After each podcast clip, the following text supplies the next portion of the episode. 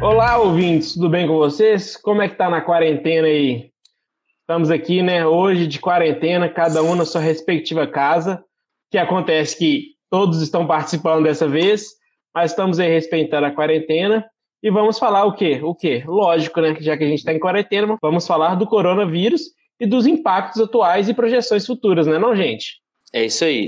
Fala pessoal, bem-vindos aí. Mais um programa nosso, viu? Espero que vocês curtam o conteúdo que a gente vai compartilhar hoje. Isso aí, segundo programa que a gente fala sobre o coronavírus. Mas eu acho que agora a gente vai tentar mudar um pouco o foco de acordo com o primeiro programa. O primeiro programa, o foco foi um pouco mais em falar sobre o que, que é o coronavírus. Eu acho que hoje a nossa intenção é falar um pouco mais dos impactos do coronavírus na economia, mercado financeiro, né? O, o Cris está aí para poder falar do mercado financeiro para a gente. E vamos tentar ir um pouco mais nessa pegada hoje. É isso? Oi, pessoal. Isso, é isso mesmo. A gente já percebe que o coronavírus já começa a impactar é, outros locais, né? Na Europa já começou bem forte, estamos sentindo isso no Brasil agora última semana. E vamos destrinchar sobre esse assunto que está pegando todo mundo. É, é isso aí. Ô, gente, só para lembrar que como a gente está gravando de casa, vai dar um pouquinho de delay nas vozes aí. A gente vai tentar corrigir alguma coisa na edição, mas se der algum delay, saiba que é porque a gente está respeitando a quarentena. É, o áudio Todos, também né? pode falhar um isso pouquinho, aí. né? Não tá tão bom quanto nas últimas gravações. É, todo mundo, menos o Gustavo, que foi na Pampulha caminhar, né? É verdade. É verdade. Coitado, ainda bem que hoje ele está aqui, né? Porque do baculejo que ele levou sendo expulso da polícia militar. Exatamente.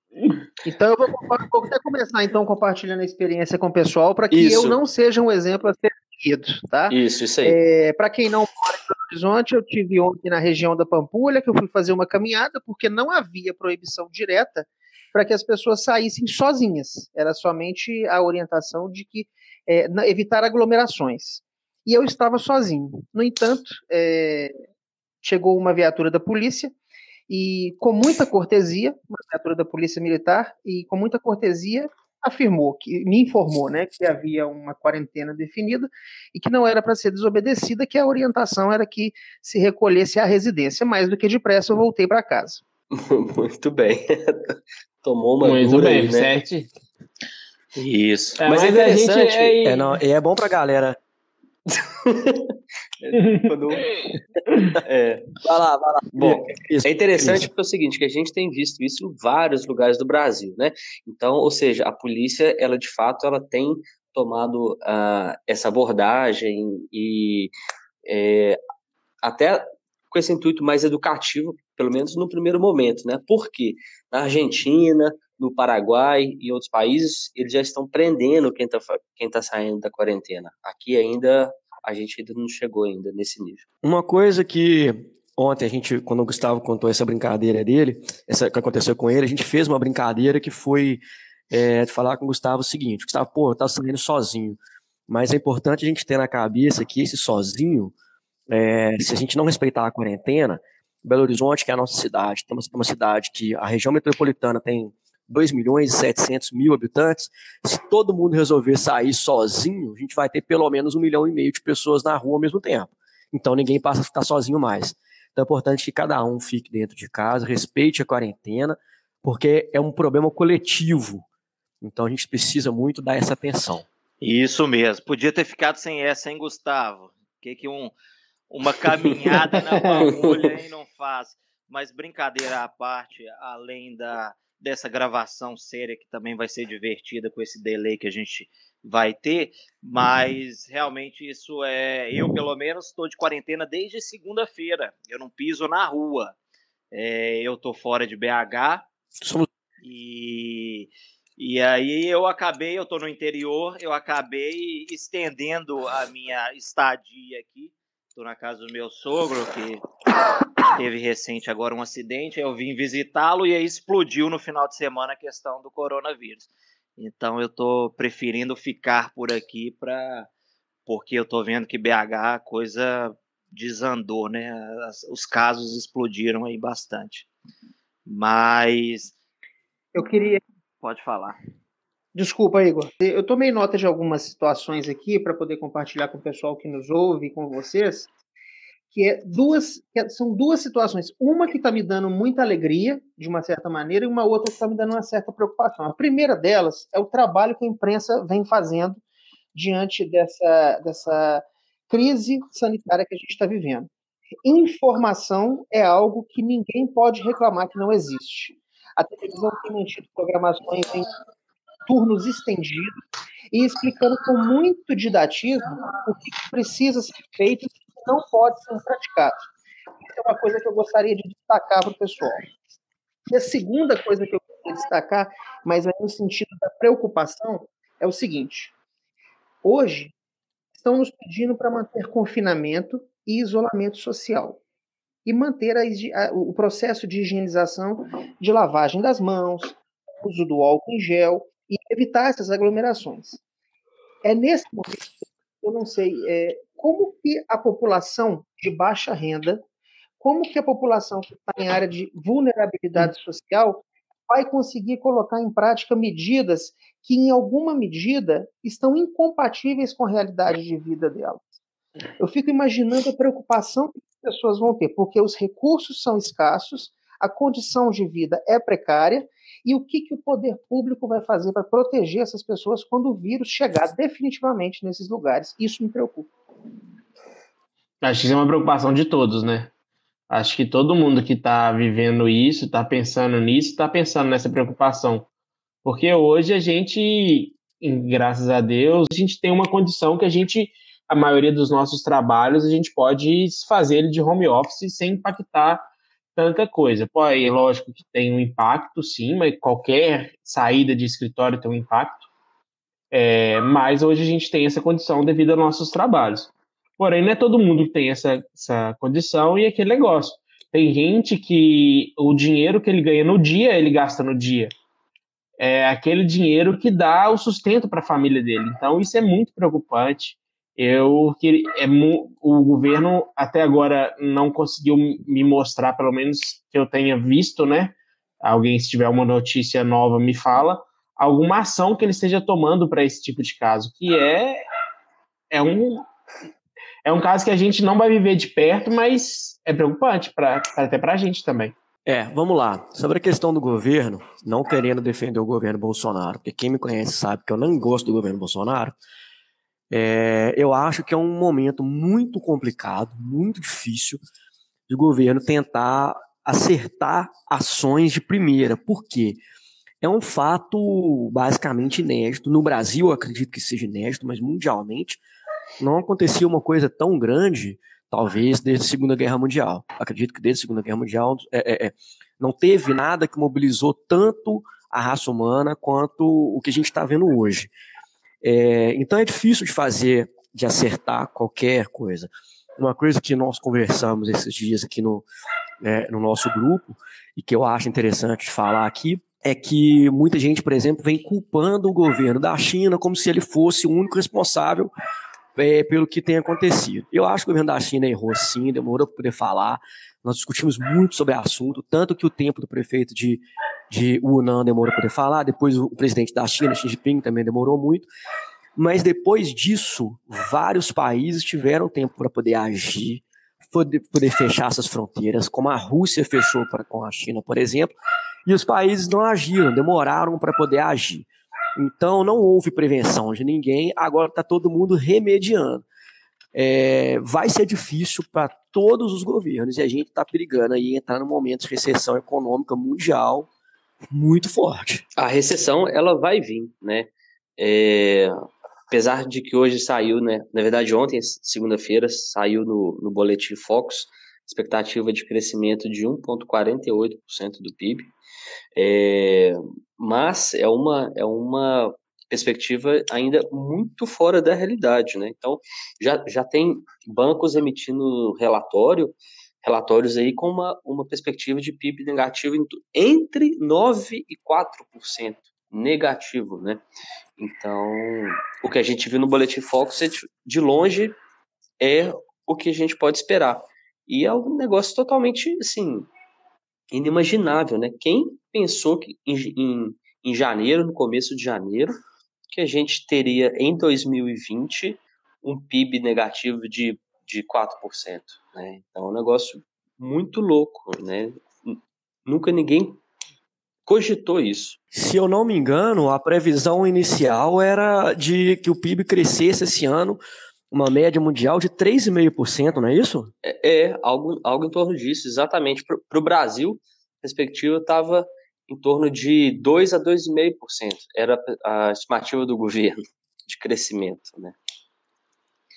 É, eu dando um pouco da minha contribuição aí pelo que o Gustavo trouxe, eu acho que esses momentos, né, de, de fragilidade do que a gente está tendo que enfrentar, que é um vírus de uma contaminação que se espalha numa rapidez, meu, pouco antes vista, talvez antes da gripe espanhola, lá no início do século XX, a gente não vê uma gripe que atingiu esse nível, é, vamos chamar assim, de eficácia ao longo do, da geopolítica do globo, como, tá, como a gente tem visto agora.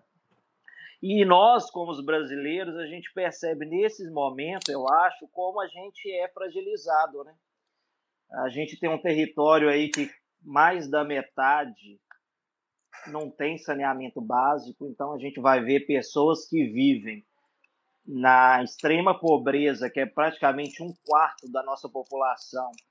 Eu acho que esses que são os principais grupos de risco, né, dentro do nosso da nossa realidade, do nosso país, o que tende é cada vez mais aumentar esses casos que a gente está começando a ter.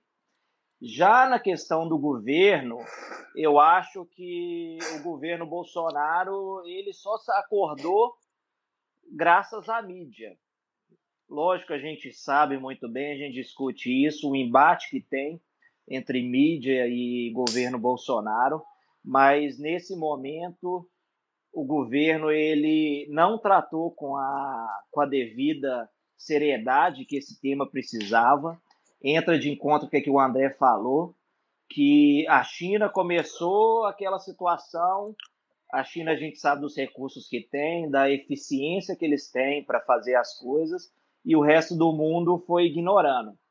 E o Brasil é um desses.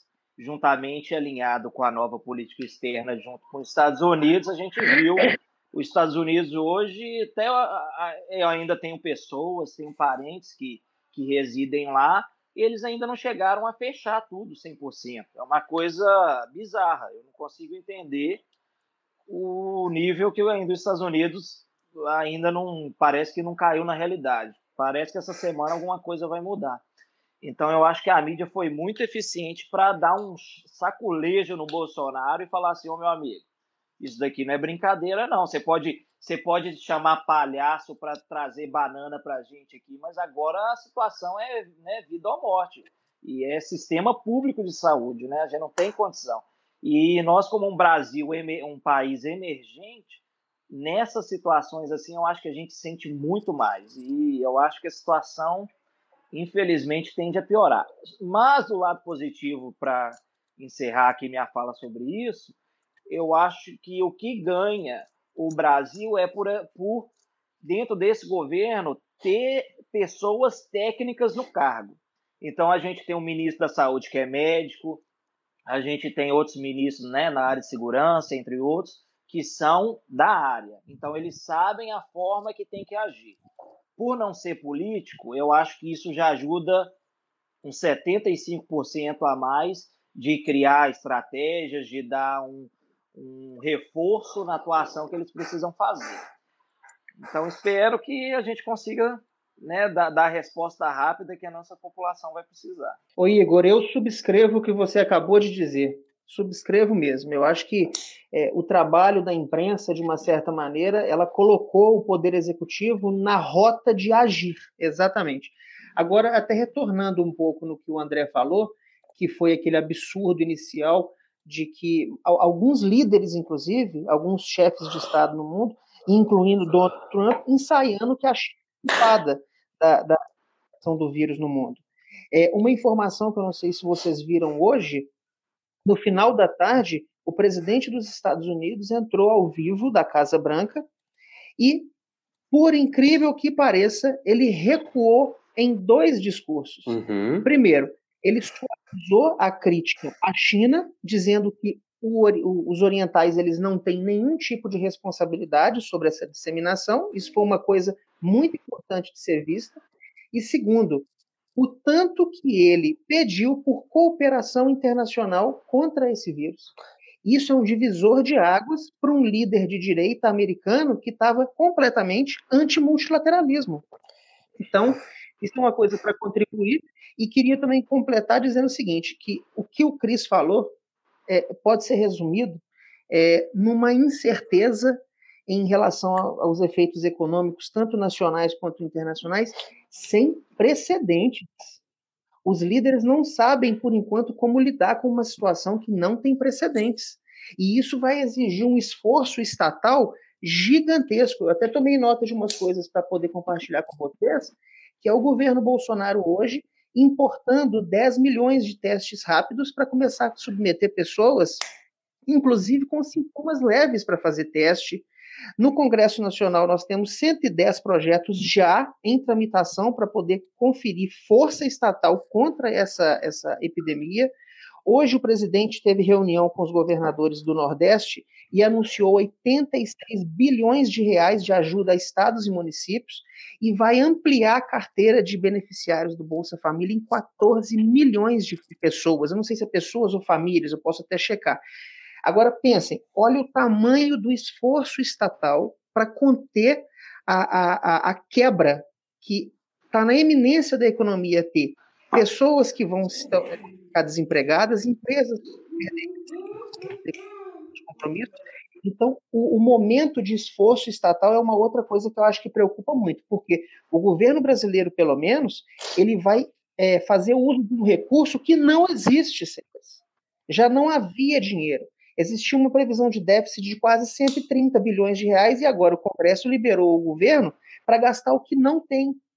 Então a gente não sabe o que vai ser isso daqui a algum tempo. É uma incerteza econômica realmente sem precedente. Gustavo, pegando o que você falou aí do Donald Trump, é... a gente pode pegar o histórico do Trump falando sobre a China.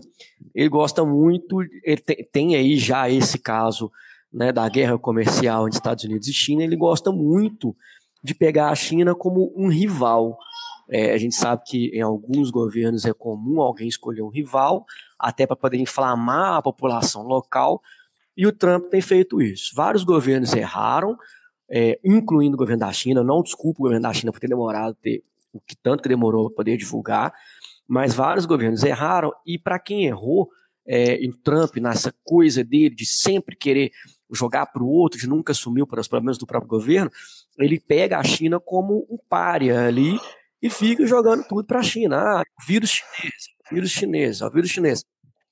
É, isso ajudou, inclusive, a criar é, no Ocidente, nos Estados Unidos, é, no Brasil houve muita gente falando sobre isso também, criar aí o que para mim, cara, é uma. Vou, vou falar aqui, talvez uma bobagem, mas para mim é uma lenda de falar é, que tudo que está acontecendo vai beneficiar a China. Tem gente chegando a falar aí até é, que o vírus é uma jogada da China consciente, que eu particularmente acho um absurdo. É, se a gente for parar para pensar na própria China, cara, a China não tinha um problema de crescimento do PIB, é, ele vinha crescente, uma média de 6,5%, é, nunca abaixo de 6% do PIB, crescimento do PIB anual. É, e esse ano, a previsão é que fique em 5% para baixo. É a primeira vez, desde 1976, que a China tem uma redução no crescimento do PIB. Então, para a gente ver como é que o mundo inteiro está sendo afetado com isso.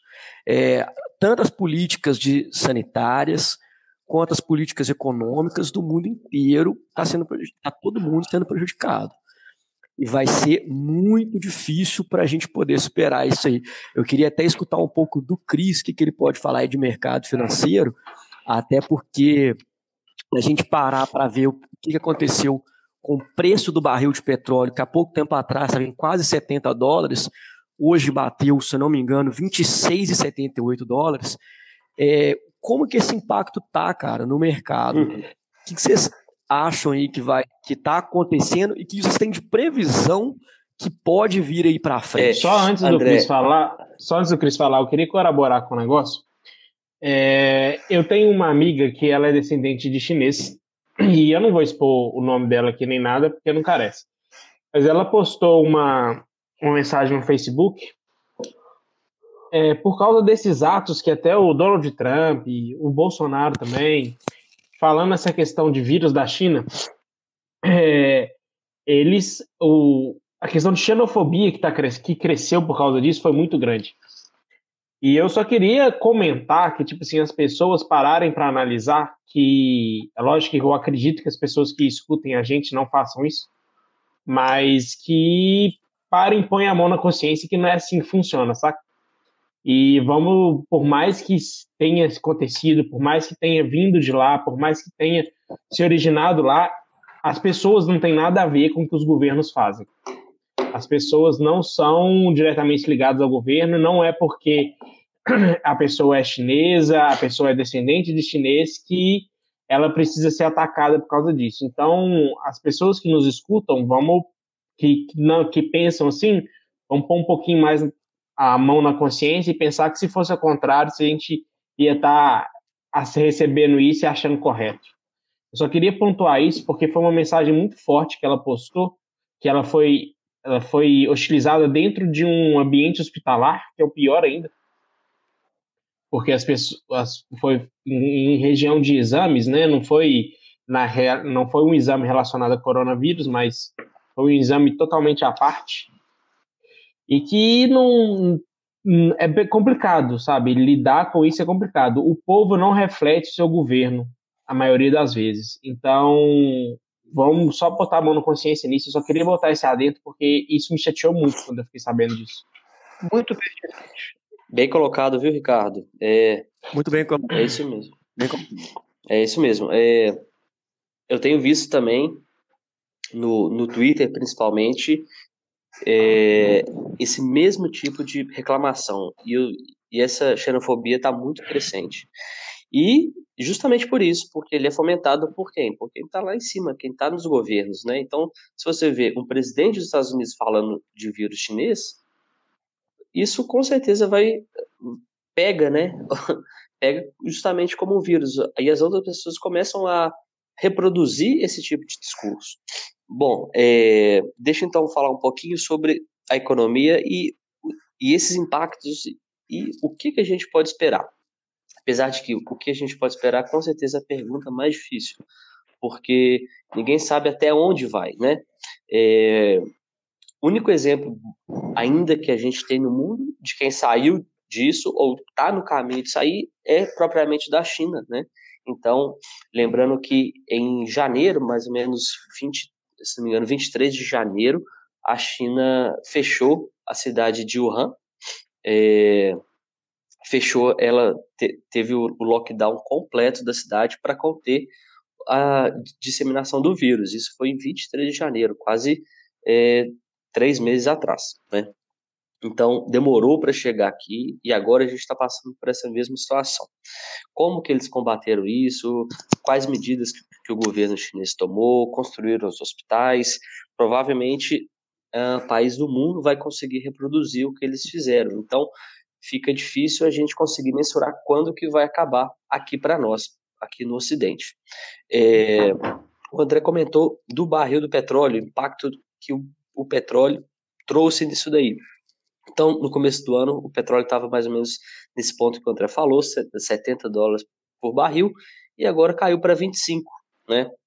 E ainda ah, provavelmente não vai sendo o fundo do poço, pode ser que ainda caia mais, né? Então, você tem de um lado a Arábia Saudita vendendo petróleo muito barato, um preço muito barato, muito mais do que o que a OPEP tinha, tinha conversado, muito mais do que qualquer outro país pensou em vender. E então a Arábia Saudita provoca esse choque do petróleo aí no mundo inteiro, é, fazendo com que outros países inclusive o Brasil sofra, sofra com isso. O, o preço que o, que o petróleo que o Brasil produz, na verdade que o mundo inteiro produz, não é, não chega perto do preço que a Arábia Saudita produz. Então, ou seja, uh, por barril, o custo que a Arábia Saudita tem para produzir um barril é muito menor do que o resto do mundo. Então, eles podem se dar ao luxo de vender um petróleo barato. Brasil, Rússia, Estados Unidos e outros produtores não conseguem acompanhar isso. Então, quando a Arábia Saudita ela faz isso, ela provoca uma, uma crise gigante nessa cadeia petrolífera, já que empresas elas mal se pagam para produzir e vender o, petróleo a 25, 25 dólares o barril. Isso causou uma crise diplomática enorme entre Rússia e Arábia Saudita, né? Mas é, esse impacto do petróleo foi quando deu de fato o choque no mercado para os impactos do coronavírus. Foi quando o mercado financeiro percebeu: opa, peraí, realmente agora está chegando aqui na nossa porta, na nossa economia real aqui, o coronavírus chegou. Então, com isso, você teve bolsas despencando no mundo inteiro, você teve dólar disparando no mundo inteiro e, e os impactos uh, não param, né? Então, para a gente aqui no Brasil, como que a nossa bolsa reagiu? A nossa bolsa hoje é que teve o pior desempenho no mundo desde quando explodiu a crise. Ou seja, então a nossa bolsa é a bolsa que mais caiu. A nossa bolsa caiu mais de 50%. É um negócio, enfim, muito é... assustador, né? Inimaginável. Então, assustador em tão pouco tempo ter essa queda, né? Em 2008, que teve a, a, a crise imobiliária nos Estados Unidos, que foi a grande crise até então desse século, não, não teve uma queda tão rápida. Né? Então, em três semanas, os mercados caíram esse, esse tanto. Enquanto que lá em 2008 foi por volta de quatro a cinco meses que o mercado demorou para chegar nesse nível. É, então, e os impactos ainda chegou justamente por quê? Por que, que veio tão rápido, tão forte? Porque ninguém ainda sabe aonde que isso pode chegar. Ninguém sabe quanto mais que isso pode demorar e a gente e os mercados a reagirem. Então, é algo sem precedentes. Infelizmente, a gente não consegue traçar um cenário uh, positivo para esse ano. É um, é um, vai ser um crescimento uh, muito lento, afinal de contas, vários empregos serão perdidos, várias empresas vão quebrar. É, a gente vai sofrer muito ainda sobre isso eu passo a palavra, porque eu já falei eu demais. Acho, dá meu, eu acho que um pouco disso tudo que o Cris está falando, dessa, dessa incerteza, da gente não conseguir ver né, um, um norte lá para frente, eu acho que isso nos traz a questão desse vírus, porque se a gente né, tratar sobre ele, a gente não existe, não existe medicamento, não existe vacina, então nada foi né, tudo pego é, de surpresa a expansão desse vírus de disseminação numa velocidade dentro de um mundo globalizado que a gente, né, as pessoas transitam, é, né, é, é, fluxo de pessoas, de bens, de cargas. Então, eu acho que, pelo menos, eu estou muito chocado até por ter 31 anos e ainda não ter nunca vivido experiência, né, ter tido a experiência de viver numa reclusão no sentido de, pessoal, ninguém pode fazer nada, a gente não a gente não tem o que fazer, não tem aonde recorrer. E fazendo um adendo que eu vi um noticiário hoje, é tão sem precedentes que a gente se a gente espera que seja uma gelada que alguém esteja tomando aí. É. que isso, André? Deus é abençoe. Tem, tem que. Não que isso, André? alguma barulho. bebida alcoólica para aliviar aí, porque quarentena não é fácil, não. Mas brincadeiras aí. É, hoje eu estava vendo no noticiário que né, o, o, presidente do Banco Central fez uma coletiva que vai estar tá injetando no, no ano de 2020 por conta da, dessa, do coronavírus 1,2 trilhões de reais. E aí o Cris falou bem referente a, ao, a crise né, imobiliária, a bolha, a bolha que, que teve na época né, pelos Estados Unidos, a crise dos Estados Unidos de 2008, isso é praticamente 10 vezes a mais.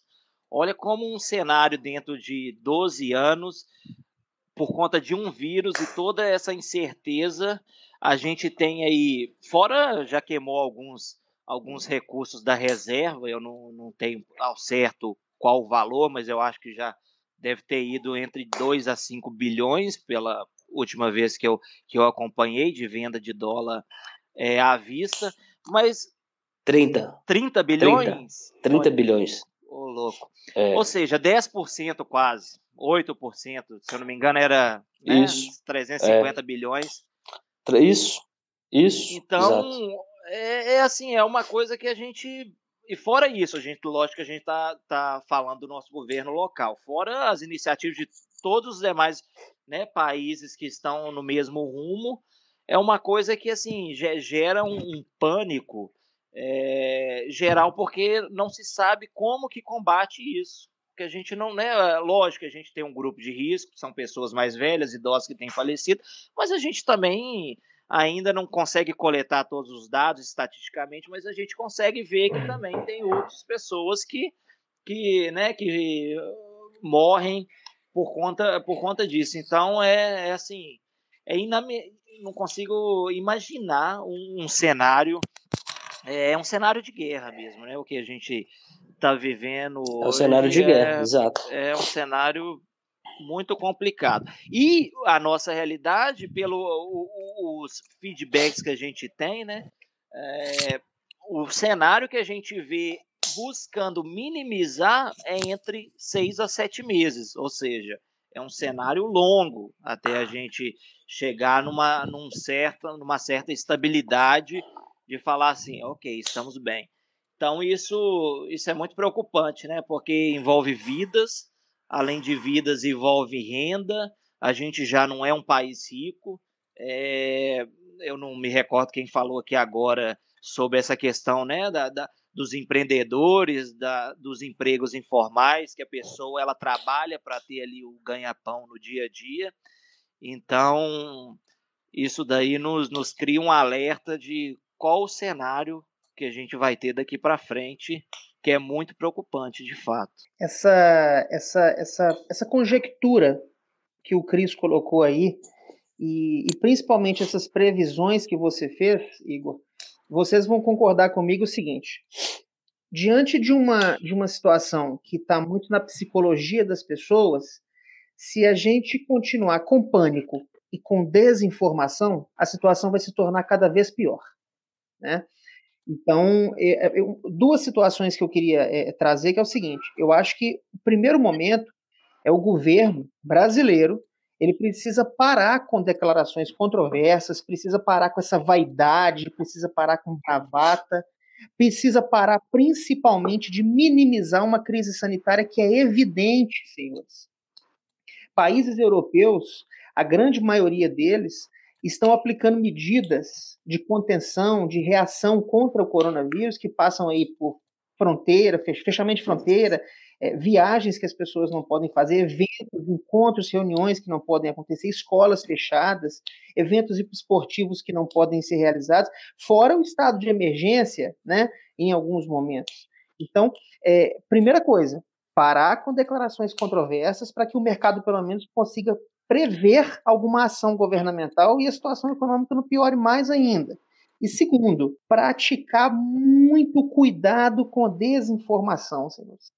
Esses dias que estão passando aí, que nós estamos em quarentena, a gente está vendo um volume de informação falsa circulando em rede social que é assustadora. Assustador. Aí vão dizer assim, não, mas isso, isso sempre teve. Desinformação, informação falsa, é, sempre teve. Mas quando eu digo assustador, é diante do cenário que nós estamos vivendo de crise sanitária. Informação tem.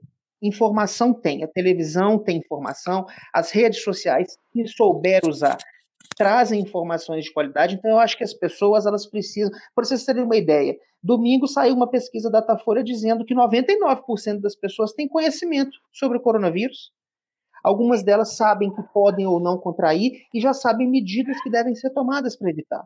Então, a gente precisa Posso fazer um parênteses? Precisa fazer uma escolha. A gente precisa escolher o caminho da responsabilidade e ter informações de qualidade, e tomar muito cuidado com o que a gente compartilha, porque pânico e desinformação também levam à catástrofe. Só fazer um parênteses aqui, Gustavo. É, você fala de informação, mas é, por ser um fato muito novo é, e muito complexo, acaba que a gente tem muita dualidade de informação, muitas vezes vindo da mesma fonte. É, a gente vê dentro do governo brasileiro, por exemplo, em determinado momento, o Ministério da Saúde fala uma coisa, o presidente fala outra. Ontem, por exemplo, aconteceu uma coisa que eu achei assim. Eu não, vou, não sei se sensacional ou absurdo, depende até do ponto de vista, cara. O presidente dos Estados Unidos, em uma coletiva, com um infectologista americano, considerado um dos principais infectologistas americanos, é, que estava dando um discurso e falando sobre aquele remédio que está sendo tanto falado, da malária, que está para ser usado no tratamento. É, eu não sei o nome do remédio aqui agora de cabeça, mas esse infectologista falando que esse remédio não tem nada que prove que ele realmente tem alguma ação é, positiva para o tratamento do Você fala da hidroxicloroquina? Ele saiu, eu acho que é esse mesmo. Se não me engano, é, é esse mesmo. tratamento de malária. É, ele saiu do. Isso, isso mesmo. É, ele saiu do microfone, o Donald Trump assumiu o microfone e contradisse ele.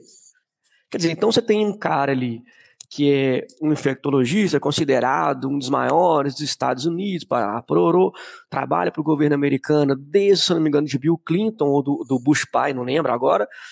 É, e na sequência entra, fala uma coisa, na sequência entra o presidente dos Estados Unidos, que é o, o cargo-chefe né, do, do, do governo americano e desmente o cara, fala o contrário.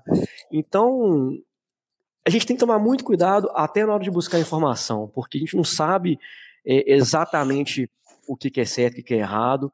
Hoje nós estávamos conversando, eu e o Cris também, como que alguns países adotam é, medidas diferentes de outros países, até mesmo para poder divulgar as estatísticas. É, na Itália, por exemplo, quando alguém morre, é feito o teste é, após a morte para constatar se a pessoa morreu sobre o corona com, por causa do coronavírus, né, decorrência do coronavírus. Na Alemanha, não. Na Alemanha, a pessoa é testada antes. Se ela morrer em algum momento, não tem o teste posto para ver se realmente foi em decorrência do corona. Então a gente ainda tem uma, uma dificuldade ainda, é, algumas partes ainda são muito nebulosas para a gente poder chegar a informações concretas, né? Seja é, para a questão realmente direta do corona, seja para questões que sejam de cunho econômico, tudo, até porque muito da questão econômica a gente ainda está especulando, né? São estudos que são feitos, não tem como adivinhar o que, que vai acontecer no futuro, né? Mas a gente ainda está num período muito nebuloso. Eu é, acho. não, eu concordo. A gente tem que tentar procurar informação no lugar mais plausível possível. Hoje, aqui no Brasil, é muito difícil a gente conseguir locais para a gente poder estar tá procurando essas informações. Tendo em vista que até mesmo o governo ele dá informações cada hora de um jeito. Então, a gente não tem muito onde buscar. Eu para falar de coronavírus, eu estou tentando buscar muito num, num, rapaz que eu não sei se vocês já ouviram falar nele, chama Atila. É um cara que tem um canal no YouTube, que ele é um biólogo, ele é pós-doutor, ele fez ah, o seu mestrado e doutorado nos Estados Unidos, ele mexe com infectologia de vírus. É, ele tem falado do coronavírus desde antes do corona chegar no Brasil, ele já tem falado algumas coisas, e agora ele está fazendo lives diárias no YouTube falando sobre o coronavírus, tirando dúvidas e explicando como é que está funcionando esse avanço. É, eu acho que hoje um dos locais mais seguros para você buscar as informações sobre o coronavírus, não sobre a taxa de mortalidade, é, sobre aspectos econômicos, e sim sobre o vírus, é, é na, mas com, nessa parte é bem interessante, ele fala muito bem e consegue explicar coisas que que são esclarecedoras. Por isso que eu falei da escolha, senhores. Por isso que eu, que eu, eu falei que é preciso ter responsabilidade e saber fazer escolhas. Diante da dúvida, é importante checar. Né? É, esse cenário que o André, por exemplo, colocou. Você tem um sanitarista, você tem um infectologista de renome falando e dando uma orientação. Aí chega um líder de Estado, por exemplo, que a gente sabe que é volúvel, que é um outro vaidoso, e contradiz uma informação técnica. É por isso que é haver a responsabilidade. É, eu tenho certeza que vocês estão sendo bombardeados de, diariamente, diariamente, por informações que são claramente falsas. Então, é, é, é, a gente praticar a questão da dúvida, do questionamento, isso é basicamente a ciência. Sem dúvida, não passa para frente porque a gente não sabe é, é, em que tipo de pessoa que aquela informação vai chegar e principalmente as consequências que aquilo vai trazer. A dúvida procura informação de qualidade, não leva para frente, não compartilha, não crie mais pânicos e mais incertezas. Galera, vocês viram o tempo aí? Acho que nós estamos falando demais, hein? Então vamos, vamos puxar aí, vamos, vamos dar uma encerrada aí, né, galera? Vamos cortar o é. assunto, é. vamos ver como é que a gente vai ser, porque agora, querendo ou não, né, não sabemos como quanto tempo nós vamos ficar ainda de quarentena, né? Por enquanto a gente vai continuar gravando desse jeito, se continuar a quarentena. A gente vai continuar gravando de casa. É até legal que a gente está conseguindo reunir todo mundo, às vezes é presencialmente não consegue, por mais que o áudio não fique muito 100%, né? Tem um cachorro latindo no fundo, uma televisão ligando, um WhatsApp tocando. Eu acho que isso é normal, porque é um copo enchendo, um então a enchendo. gente está em casa, então. Mas vamos, vamos. O que, que, vocês acham aí? Vamos dar uma encerrada aí? Boa, Ricardo. Vamos é, lá. É, realmente, né? E é um assunto que, se, se deixar, a gente fala, enfim, muito tempo, né? Eu queria compartilhar algo muito pessoal aqui e uma experiência pessoal, né, na verdade, que é que eu tô né, de quarentena desde de segunda-feira da semana passada e, e eu tô com uma chance muito grande de estar tá com com covid-19, né? É, eu tive em São Paulo, passei pelo aeroporto de São Paulo no final de semana, e, e desde então venho sentindo, enfim, tendo todos os sintomas. E apresentei um sintoma muito peculiar, que é a perda completa de olfato e de paladar. É, isso é um negócio, enfim, que causou muita estranheza, é um negócio muito diferente, né? E que eu fui pesquisar, alguns médicos de, de, de todos os países que estão sofrendo né, com a Covid-19, esse está sendo um sintoma é, dito pelos médicos. Ainda não está na literatura médica, mas já está sendo estudado como um sintoma também. Então, essa perda de olfato e de, de paladar. Então, eu estou com essa perda de olfato e de paladar, então tem uma enorme chance de estar tá com Covid-19. Marquei um exame, consegui marcar um exame para amanhã, então às vezes no próximo podcast a gente já vai ter aí um, um veredito se eu, se eu fui o primeiro contaminado aí da turma ou não. Não, demorou aí, tá vendo? Ô, Gustavo, tá vendo? Eu sei que é grupo de risco, tem que tomar mais cuidado agora.